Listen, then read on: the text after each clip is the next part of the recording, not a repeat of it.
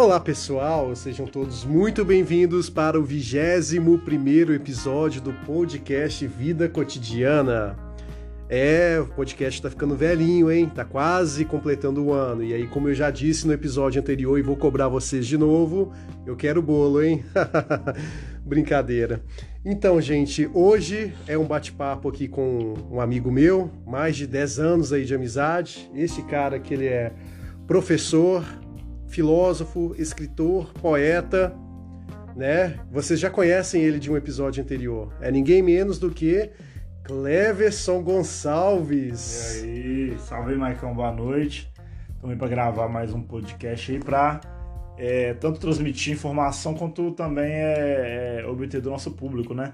E lembrando que a galera pode estar enviando seus comentários, depois você passa o e-mail, e dando um retorno para a gente do que foi relevante ou não durante a nossa gravação. E-mail não, porque já tá meio arcaico, né? Vamos lá, vamos.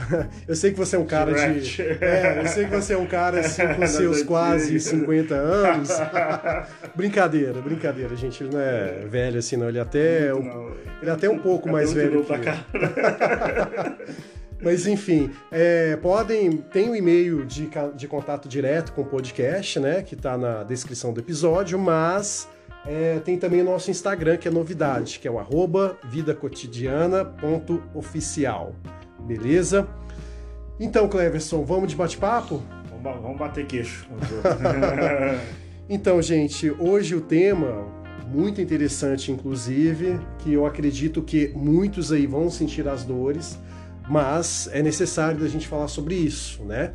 Que é a questão da terceirização dos problemas Cleverson, como diz aquele ditado, a culpa é minha, então eu coloco é, em quem eu quiser, correto ou não?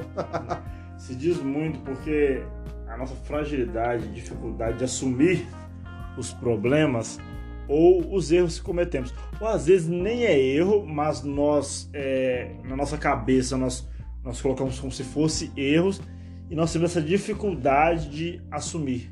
Né? Eu dar um exemplo disso. É, hoje, por exemplo, eu fui visitar um amigo e o que, que eu fiz? Foi um amigo que eu tive é, uma diferença ideológica com ele. É, uma é, diferença ideológica. É, digamos que nós começamos uma caminhada juntos e no meio do caminho, eu, eu, considerando na minha opinião, lembrando que opinião é pessoal, é igual o pano de bunda que fala, né? Cada um usa o seu opinião, opinião, opinião. Então, na minha opinião, ele estava se desviando dos primórdios daquilo que ele mesmo estabeleceu que ele nos ensinou e que nós caminhamos juntos. Uma vez que ele começou a sair né, fora desse eixo do que era proposto, eu me desliguei dele nessa questão ideológica. Agora, vendo que ele voltou atrás em algumas coisas, reconsiderou, está tentando fluir as, aquelas ideias de novo, voltando àquela essência, eu fui lá hoje pegar na mão dele, parabenizar ele, louvar o ato dele e dizer que isso é muito bom, isso é notório. Porque é, é muito fácil você só culpar as pessoas ou punir as pessoas por comportamentos, mas também a parte de ir lá e reconhecer que a pessoa está mudando de atitude. Isso serve para mim, serve para você, serve para qualquer um é, eu tenho que assumir o que eu faço, ser responsável pelo que eu digo, que é mais importante, ser responsável pelo que eu faço e gerir isso. Porque se eu fizer isso, meu senso de responsabilidade e de honestidade aumenta. Então, quando eu omitir, emitir, desculpa, é, qualquer opinião na sociedade sobre vários temas, eu tenho respeito desse povo, dessa sociedade. Eu sou alguém que reconhece, alguém que gere aquilo que eu falo e assume e, e, e o que eu faço. Isso gera credibilidade. É o que está faltando na boca de muita gente, que nós somos o próprio eu. Leverson, eu acredito que muito disso, dessa questão de terceirizar erro, vem de quando a pessoa ainda é criança. Eu acredito no seguinte: acho que muitos pais é, acabam por passar a mão na cabeça Isso. dos filhos é, quando eles cometem erros. Isso. Não ensinam eles a bater no peito e falar: não, papai, como, mamãe, eu que sou errado. Então, como o pai do Siddhartha Gautama tentou fazer com ele. Sim. E assim, é, querendo ou não, muito do que advém da nossa infância a gente carrega para o resto da vida. Lógico. Parece que são hábitos que a gente acaba criando, ficam impregnados na nossa mente, que são impossíveis de serem assim excluídos. Inclusive tem um autor muito é, conhecido, né, é, que criou o livro, que escreveu o livro O Poder do Hábito. É, ele, Hã? Não, não, não, O Poder do Hábito. É o livro do Aproveitando é... que seja eu errei o nome do autor, tá? Acho que eu erro também, eu sou obrigado a lembrar tudo. estou aqui admitindo que eu errei feio o nome do autor, mas tudo bem. Pois é. Não, mas o, o autor é o Charles Duhigg. Ele escreveu esse cara, livro que, que é... linda que você tem na mão de ideologia maravilhosa. É, vocês não estão vendo, né? Mas eu estou com o livro mas em mãos aqui, O Poder do Hábito. Realmente, eu citei esse livro no último podcast porque assim, realmente é um livro muito intrigante, porque ele aborda questões científicas. E querendo ou não, este livro também tem um pouco a ver com esse assunto da terceirização da culpa dos erros, né? Porque, igual eu falei, muito do que vem da infância a gente carrega para o resto da vida, que é, é aqueles hábitos, né? E querendo ou não, o fato de eu colocar o erro que eu cometi na, em outra pessoa, colocar a culpa nela, querendo ou não, é um hábito péssimo que a gente precisa de avaliar. Até que ponto isso a gente pode considerar que dá para a gente administrar no nosso dia a dia? Até que ponto eu, enquanto pessoa, posso admitir carregar esse tipo de hábito? Né? O que, que você acha disso, Cleverson, dessa questão aí que já vem de infância? É, como você mesmo falou, nós temos uma, uma questão genética que é o DNA, né? Uhum. Ácido desoxirribonucleico, que é a tecnologia de, da informação biológica, né? Você carrega na sua corrente sanguínea, no seu tecido, em quem você é, no caso o sangue, lógico, que é o, o fator do DNA, você carrega o seu trisavô, seu tataravô, hábitos, conceitos, embora a inteligência você herda apenas 15% né, dos seus antepassados, de quem, te gerou, de, de quem te gerou, o resto, 80 e poucos por cento, você adquire, você desenvolve. Então é possível você desenvolver inteligência em qualquer idade. É, é, esses 15% você já herda de graça certos hábitos. Então eu sempre gosto do exemplo da Gabriela. Não sei, eu acho que em outros outro podcast eu citei o exemplo. Eu nasci assim, uhum. eu cresci assim. Vou ser sempre assim. Vou morrer assim, Gabriela. Né? Síndrome de Gabriela, uma coisa gravíssima. Porque eu não, eu não, eu não consigo. Ah, não, meus pais faziam assim.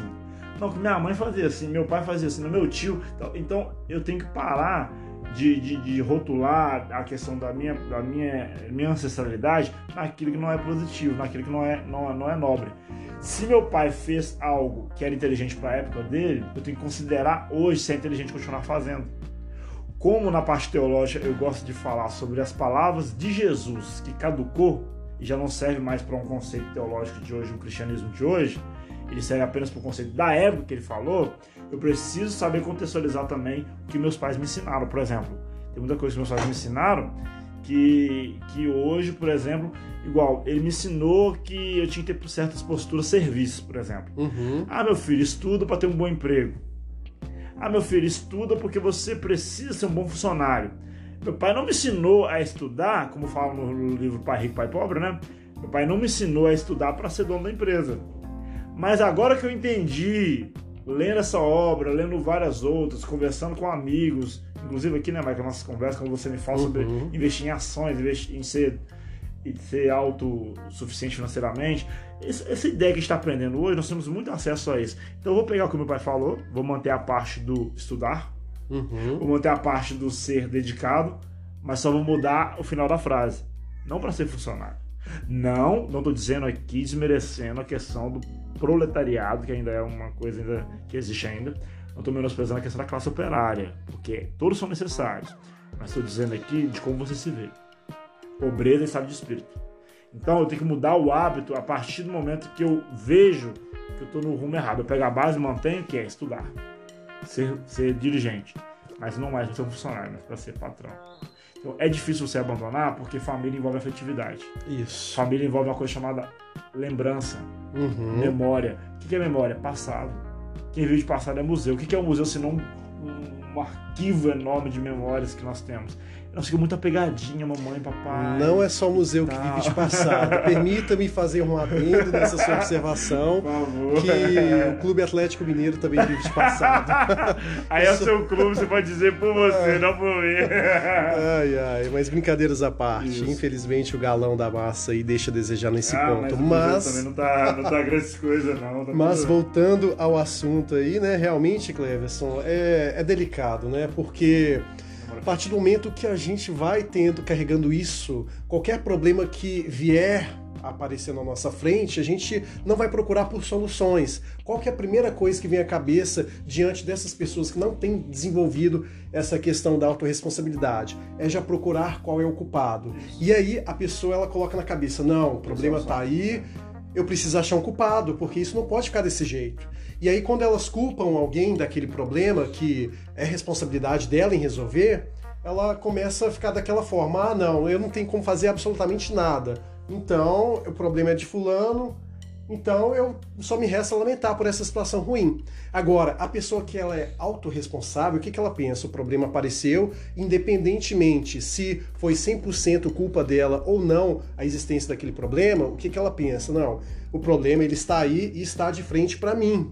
Se eu virar as costas para ele, ele vai me atacar e eu vou ficar sem reação. Então, se foi eu ou não que coloquei ele na minha frente, não importa. Eu tenho que olhar para ele, tenho que cavar até a raiz dele para ver como que ele surgiu e focar minha energia, canalizar ela na solução. Porque se eu ficar procurando alguém para falar que é culpa dela, não vai resolver absolutamente nada. Além de já me deixar numa situação de vulnerabilidade, porque vai problemas eles vêm, eles vão e é cíclico essa questão. É, a vida é isso, é resolver um problema e estar mais forte e apto para resolver os outros que virão. E a partir do momento que você não encara o problema que está na sua frente, quem que garante que você vai encarar o próximo, o subseguinte e assim sucessivamente, não é verdade? Por isso que eu acredito que é uma bobeira gigante você tentar se esquivar. O problema não, não tem disso. Né? Você se esquiva é, diante de um soco, diante de algum objeto vindo na sua direção, ok. Mas problema, ele requer solução. E a solução não está aí em varrer a poeira debaixo do tapete. Você não concorda? Concordo plenamente. Então, é, eu tenho muito isso enraizado, essa questão aí, e a gente vê muito presente nas gerações atuais. Eu, eu particularmente, Cleverson, eu não gosto de ficar comparando gerações e falar, ah, na minha época era assim, na minha época era aquilo. Aí você for Brasil idoso desse Não, é... senão vai denunciar a minha idade, brincadeira. Né? Mas enfim, não é, não é nem isso, porque eu acho que cada geração não é nem melhor nem pior que a outra. É a sua geração. São gerações distintas, é, ambas com seus problemas, com os seus dilemas existenciais claro. e assim por diante. Então, humano, né? é, você ficar comparando, é, eu acho que não faz sentido. Mas é, uma coisa eu percebo que é, já tem aquela ideia cíclica, né? Tempos fáceis, aliás, como é que é? é? Tempos ruins criam homens fortes, homens fortes criam tempos fáceis e tempos fáceis criam pessoas fracas. E realmente isso, querendo ou não, eu acredito muito nessa questão. O que, que você acha dela, Cleves? Cara, isso que você está falando é, é quase uma, uma, uma, uma, iluminação divina. Porque é, é, o fato, por exemplo, é, eu digo que tive uma infância difícil. Eu, eu, eu vou dizer no meu discurso que, na minha opinião, a forma que eu vejo a minha infância foi uma infância difícil. Contei que com 12 anos já trabalhava fora. Quando eu falo trabalhar fora, é fora mesmo, não é na varanda de casa, não. É que realmente trabalhar fora, tem um o seu salarinho, seja sua, sua, sua diária ali fora, fora mesmo. Então é, ah, foi uma infância difícil, que eu passei essa dificuldade, aquela outra, mas eu tô falando da minha infância que eu achei difícil. Agora, se eu for comparar do meu pai, que com 7 anos, ele tinha que cuidar da lavoura, olhar para gavião, não matar os pintinhos dentro do, do, do galinheiro ali, é, que era o sustento daquela época ali, e quem recebeu o dinheiro era o pai dele. Ele podia uhum. comprar um chinelo para ele. Eu com 12 anos, o que eu ganhava, meu pai, meu pai não mandava eu tirar nada para dar para ele. É lógico que uma vez ou outra precisava de uma ajuda em casa, eu tinha mais que a obrigação de ajudar, porque meu pai ensinou isso lá em casa. Mas ele nunca me, me fez uma coisa assim de ter que dar o dinheiro todo para ele, igual o pai dele fez com ele. Agora eu te pergunto, qual a infância que foi difícil? A minha ou do meu pai? Eu digo que a minha foi difícil. Mas quanto mais eu regrido, igual você falou, meu pai é, lapidou a roda, a, roda quadrada para a roda quadrada virar roda redonda para eu hoje ter carruagem para eu andar. Vou dar um exemplo, né? Usando o termo bem, arca, bem arcaico para entender. Meu pai teve uma infância difícil, a minha não se compara. Agora, se eu pegar meu filho, meu, meu, meu meus sobrinhos, né? Porque hoje, hoje, eu não tenho filho, mas tenho sobrinhos, eu fico olhando meus sobrinhos hoje, eu fico olhando eles estressados, esse menino tá estressado. Aí eu fico pensando, estressado de quê? Tem tudo na mão tem tecnologia, tudo fácil, tem, tem, tem todo o recurso. Na minha época eu, eu, eu queria comer danoninho, não podia.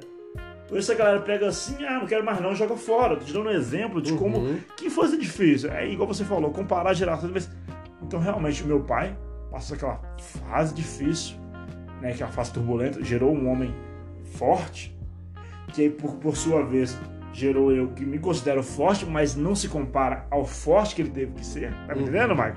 Entendo. Então quando vier o meu filho, ou quando vier o meu sobrinho, igual eu vejo meus sobrinhos, eles são uma outra geração que tá tudo amaciado. O dente ciso, para finalizar, o dente ciso já tá perdendo a utilidade. Por quê, Michael? A gente tem que rasgar a carne crua, igual faziam os primitivos. Uai, o fogo já foi descoberto. Aí- e hoje todos os elementos para se amaciar a carne, então o dente dente ciso tem que arrancar mesmo, ele tá perdendo a utilidade. Para que, que ele serve? E os caninos que tinham, lembra? É. já, já se nascia com os caninos, era normal. Por que, que hoje você, você, você olha para ele assim, tá só a, a lembrança? Porque não se faz mais necessário, querido. Mudou. Então o seu corpo se adequa, né? Acho que a teoria de Darwin, não sei, né? questão da, da, da evolução das espécies, adaptação, não sei, uma coisa assim. Então eu acho que psicologicamente também é isso. Então, é, vou finalizar dando um exemplo bacana. Empresas como a Coca-Cola, por exemplo, empresas grandes no mundo inteiro. Por que algumas empresas, os CEOs, os anciãos, aqueles que fundaram ela, morrem? Aí os filhos assumem e logo logo a empresa quebra. Porque esse moleque, vou chamar de moleque, é, mimado e irresponsável, não sabe que o pai dele passou para chegar ali onde chegou, então ele não tem senso de valor, senso de responsabilidade.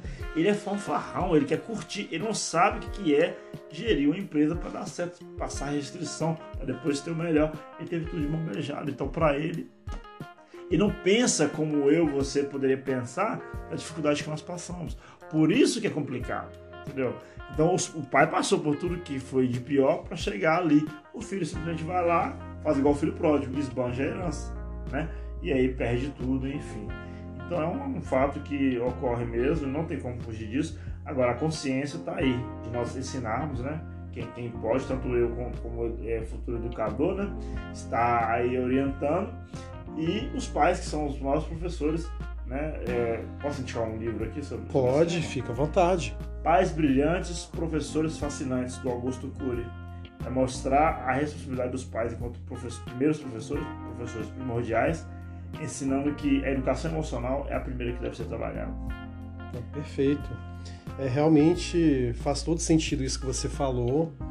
É, toda essa questão aí que hoje a gente observa, essa facilidade que as crianças têm de manipular uma informação, de observá-la, de, de ter a oportunidade de transformar aquilo que ela consome de informação em conhecimento, coisa que há 20 anos atrás, por exemplo, não era possível. Né? Realmente a gente vive num tempo aí de que tudo está de mão beijada. A gente Pudim. tem. É, Sentar no pudim. tudo mole.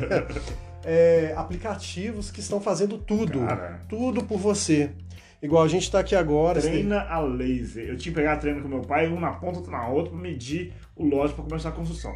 Hoje você pega a bendita da treino, bota kit, ela joga lá e te dá a medida. É, por isso que a gente observa uma certa fragilidade na geração atual em função de todas essas comodidades, porque tudo antes é, realmente a pessoa tinha que se esforçar, ela tinha que batalhar mais. E a gente sabe que, igual você deu o exemplo aí dos CEOs, tudo mais, quando passa a herança do pai para o filho, se aquele filho ele não teve uma provação no sentido de enfrentar uma dificuldade, ele não teve uma instrução adequada, né, é, no sentido de tentar resolver problemas, realmente quebra. A mesma coisa é quando a gente vê pessoas que ganham Mega Sena, ganham na Loto. Se a pessoa ela não teve um planejamento financeiro nunca, nunca pensou em poupar, nunca pensou em investir, em multiplicar dinheiro, quando aquilo vem de mão beijada para ela, é, ela acaba fazendo com que aquele dinheiro todo crie asas. E aquilo É é, errado. é. E, e por isso que tudo que é fácil a gente não dá valor, isso é óbvio. Né? E muitas das vezes a gente dá valor àquilo que a gente perde. E por isso que eu falo que realmente é importante de a gente observar as coisas que a gente tem hoje e colocar uma situação hipotética de o que eu faria se eu não tivesse isso. Justamente fazer esse treinamento para que você possa avaliar se aquilo é ou não importante para você. E se você pensa, ah, eu não faria nada porque isso para mim é indiferente, então significa que aquilo talvez não seja interessante você gastar tempo e energia com aquilo. Né? Isso eu falo para tudo, seja em relação a relações mesmo interpessoais, é, afetivas e seja também objetos. Eu acho que vale a pena esse tipo de reflexão. Claro. Né? E voltando aí na parte é, de terceirizar a culpa dos problemas, Cleverson, é, o que, que, você acha que passa pela cabeça de, de uma pessoa que já está condicionada a isso e não consegue se livrar, que vira no automático? O que, que você acha que essa falta nessa pessoa aí, dela desenvolver para que ela abra mão de uma vez por todas dessa, desse vício? Porque, querendo ou não, é uma espécie de vício que ela carrega. Olha, eu penso que para se libertar de qualquer hábito inato, a primeira coisa é o querer. Não adianta, igual o alcoólatra ou o viciado em quaisquer tipo de droga a, não adianta você falar na orelha, botar uma propaganda na televisão, não use drogas, embora a televisão mesmo é controversa, né? Não use drogas, mas o álcool tá ali divulgando, beba cerveja, beba o, muito álcool, como o Planet Ramp canta, né? Desde criança você cresce ouvindo a TV falar, diga não às drogas, use camisinha, pare de fumar, mas beba muito álcool até suar a barriga inchar. Planet Ramp, conceito de ideologia. Então, a, a, a hipocrisia.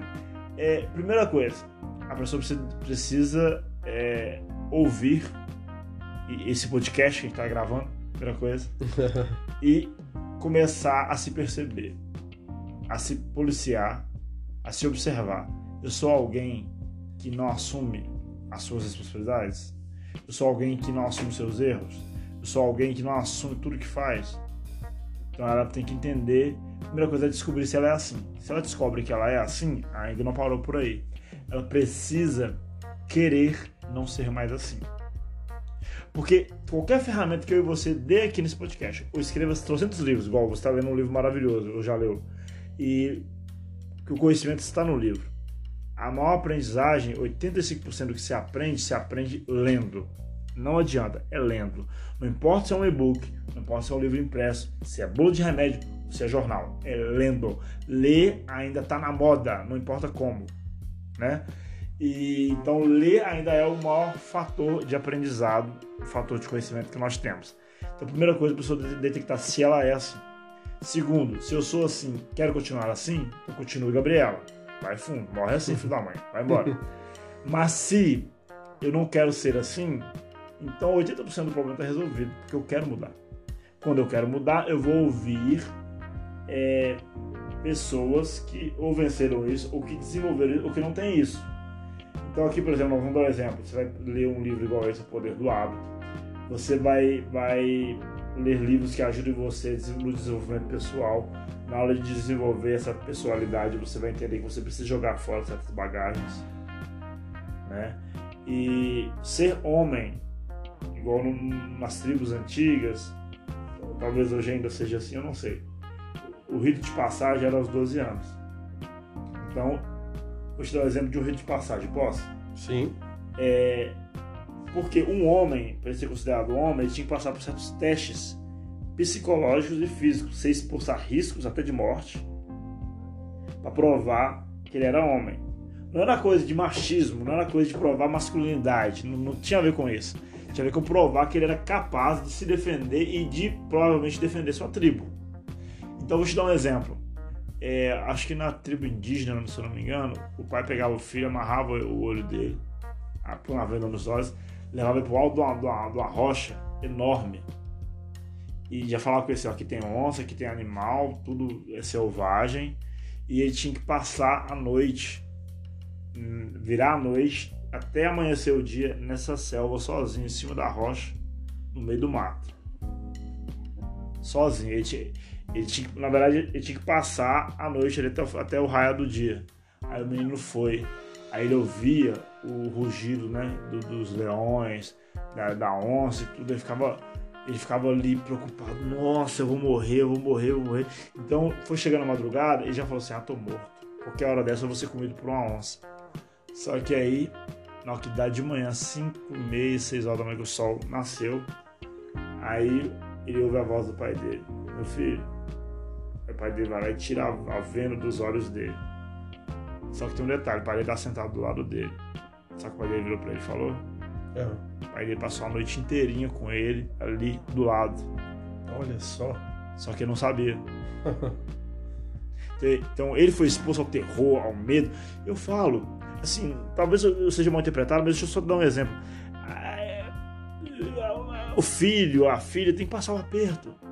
Tem que passar uns, uns, uns apertos aí para aprender que a vida não é um brinquedinho, a vida. Gente, a vida é responsabilidade, precisa, precisa passar uma dificuldade para aprender, só aprende na dificuldade. Então é a pessoa precisa... digo. Exatamente igual. Aí o pai foi do lado do filho, mas o filho achou que estava sozinho. Mas a questão é desenvolver na mente dele o senso de, de coragem. E coragem não é ausência de medo, coragem é fazer mesmo com medo e vai, cara. Isso, Atitude. Então, eu já vi muitas, muitas pessoas ricas fazerem isso com os filhos. Não deixar de mão beijada as coisas. Assim, não, você Uhum. vai trabalhar pra mim lá na empresa e depois te dou isso. Eu conheço dono de sorveteria, inclusive aqui de Neves aqui, sorveteria famosa aqui do, do bairro aqui, da região, que o filho vai lá pegar um refrigerante na sorveteria e pede pro pai, pai, posso pegar um refrigerante? Na sorveteria do pai dele. Pai, posso pegar um refrigerante? O pai fala, pode, mas pede a menina pra anotar. Ou então o pai, o pai tira o dinheiro do- da própria carteira pra pôr no caixa da própria sorveteria pra não, o caixa da menina não ficar no final do dia defasado. O que, que é isso? Ensinando pro filho que não é porque é dele que tem que chegar esbanjando. Ele precisa ter respeito pelo funcionário que trabalha ali e respeito pelo, pelo, pelo, pelo bem que é o, o, o fator de renda da família. Entendeu? Então, isso que eu falo. A pessoa, a primeira coisa, você tem que detectar se ela é assim.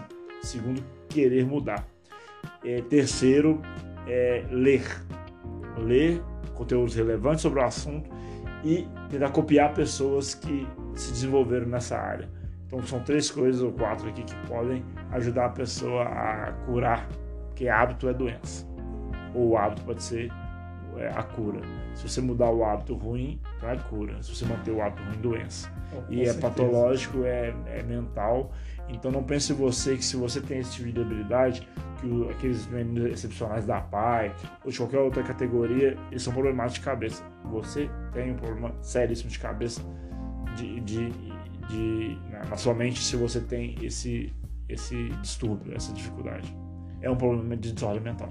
Concordo com você plenamente, principalmente na parte do que você diz que é necessário ter um autoconhecimento, porque querendo ou não, se você não conhece quais são as suas fragilidades, você não vai conseguir pensar em estratégias para proporcionar uma solução para aquele problema. Então, primeira coisa, realmente é fazer um checklist, procurar entender o que que te incomoda, o que que você percebe que está fazendo com que você derrape, com que você não progrida na vida, porque esse é o primeiro passo. Não adianta nada a pessoa ela querer ir na livraria, comprar N livros de autoajuda, querer de repente procurar pedir conselhos a alguém, de repente até ir num, num terapeuta, porque o que o terapeuta vai fazer é fazer com que você tenha um autoconhecimento. É claro que se você tem dificuldades, não consegue fazer uma análise individual de si, realmente é interessante sim e deve procurar um auxílio profissional, porque o profissional ele vai te ajudar a descobrir quais são suas fraquezas.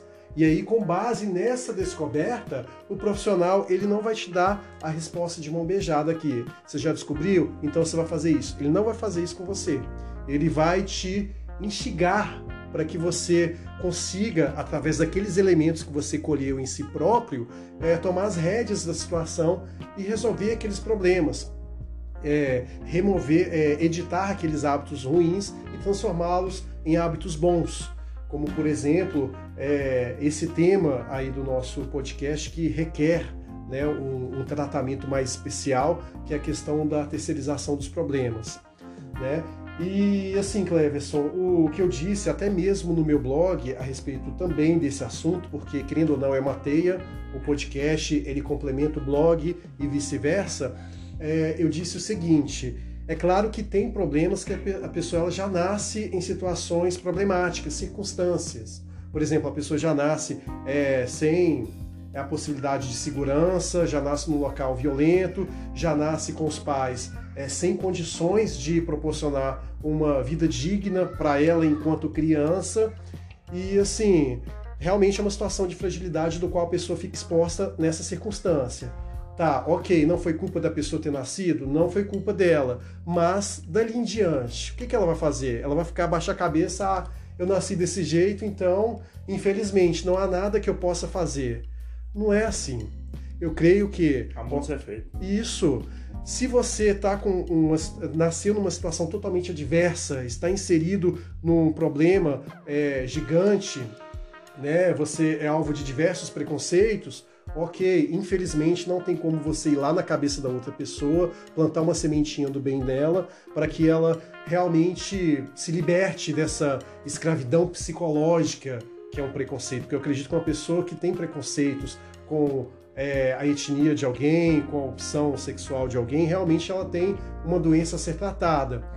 Mas assim, não tem como você plantar o bem na, na cabeça da pessoa. Então, não, não adianta você pegar a sua culpa, a sua meia-culpa e também a culpa da situação que você está inserida e jogar nas costas dessas pessoas, porque não é. vai resolver o problema. Exatamente. Muito pelo contrário, vai te causar mais frustração e mais dependência acerca da sociedade, acerca do todo.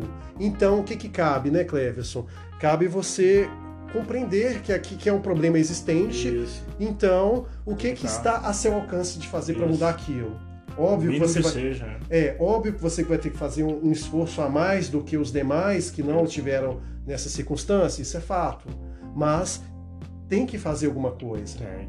Não é? O que, que você acha dessa situação, Cleverson? Perfeitamente. Eu acho que ninguém, ninguém melhor do que a gente para reconhecer algo em nós, querer a mudança e provocar ela. Não adianta. Como você disse, o terapeuta, ele não fala nada que você já não diga com seu corpo ou com as suas contradições. Às vezes você se contradiz numa fala com o terapeuta, ele detecta onde está o problema. É falando, psicoanálise é a psicoanálise da fala, a cura pela fala. Quando você fala, você está admitindo. Quando eu falo com o viciado, ele admite 80% da sua cura. Quando ele abre a boca e fala, sou viciado, estou aqui que eu sou um alcoólatra, estou aqui que eu sou um viciado em drogas. Ele está permitindo a sua mente se abrir e aceitar a condição dele. Lembrando que aceitar a condição não é se conformar com ela, não é tomar a forma de, é, é aceitar no sentido de autoaceitação. Eu sou assim. Eu, por exemplo, é, uma vez eu fui com, eu estava a Belo Horizonte com um reverendo Sávio, que era metodista, ele era o líder da metodista em Neves. E eu comecei a conversar com ele, um dia ele virou para mim e falou, Cleves, deixa eu terminar de falar. Porque eu, eu porque eu interrompia ele quando ele falava e eu não percebia que eu fazia isso. Sabia, Mike? Isso. Até hoje eu ainda faço isso, mas quando eu percebo eu já, opa, eu peço desculpa eu mesmo já tento na próxima vez não, não repetir. Então eu ainda luto com esse hábito até hoje. E fala, Cléber, você tem, você tem esse péssimo defeito, ele como psicólogo, né, foi aquela cortada, mas ele falou como amigo. Uhum. Esse péssimo defeito de cortar antes das pessoas terminarem de falar. Você não pode fazer isso. E eu melhorei, melhorei. Só que até hoje eu ainda me vejo fazendo isso. Só que a minha mente criou um alerta. Sabe aquela. Uhum. Eu já fico de olho em mim mesmo. Eu quero ser melhor. Entendeu? Então, é, eu também já fui do tipo de falar assim: não, é, se eu não conseguir é, uma. Se eu não conseguir ser bem sucedido na faculdade, porque isso, aquilo, outro, que veio aconteceu, fulano, ciclano.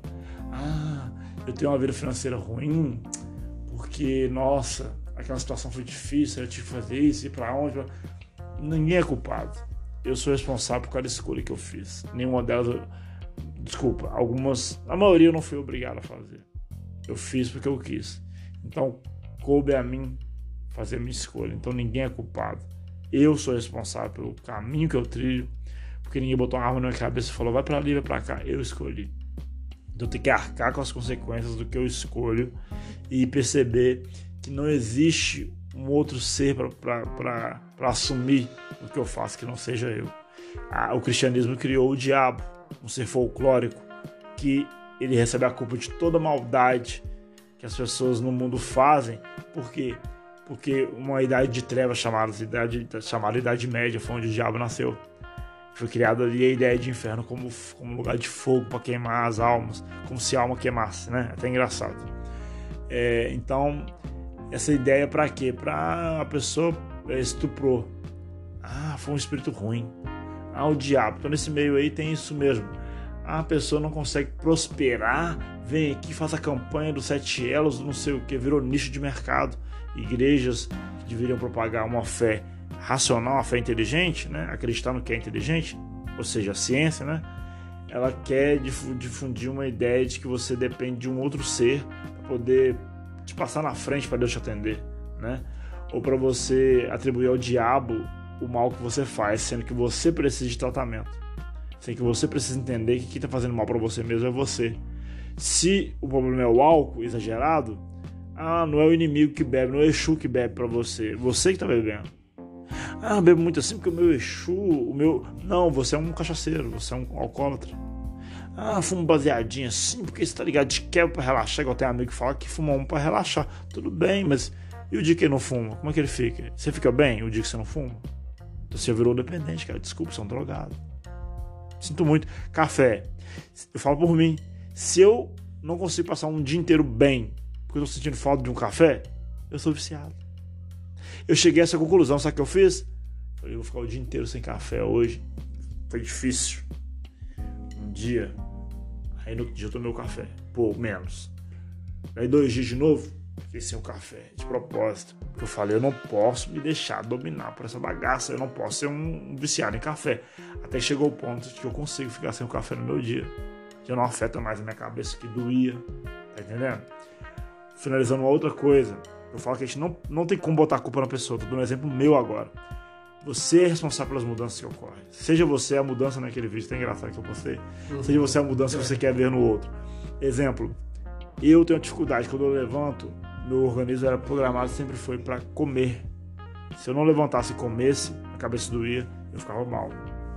Eu comecei a, a perceber que isso era, isso era de forma dependência psicológica, isso não era normal, e comecei a fazer pequenos jejuns tipo, retardar o meu café da manhã um pouco. Não tanto que também não é saudável, né? Uhum. Hoje, por exemplo, eu largo o serviço 7 horas da manhã. Eu tomo um gole de café, ou tem vezes que eu nem tomo, igual hoje eu nem tomei.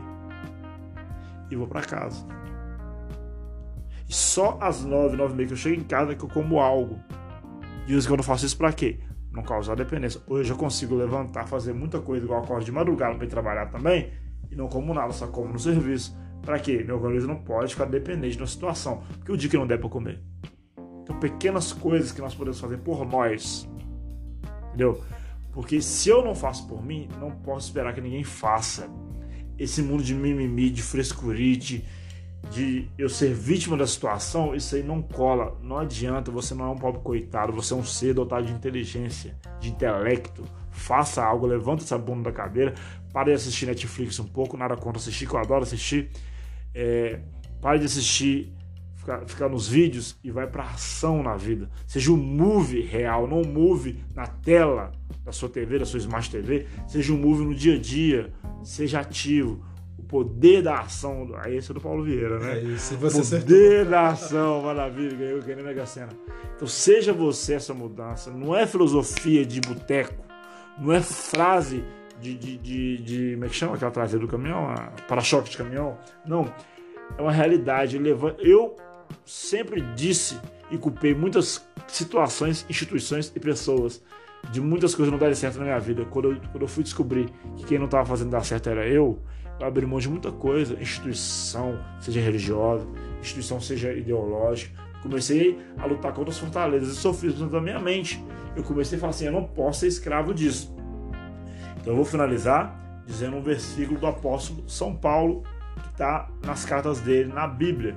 Lembrando que eu analiso a Bíblia estudo a Bíblia como um livro histórico, não como um livro religioso. Hoje eu leio a Bíblia como um livro histórico. E Paulo disse assim: ó, todas as coisas me são permitidas, mas nem todas convém eu fazer. Vírgula.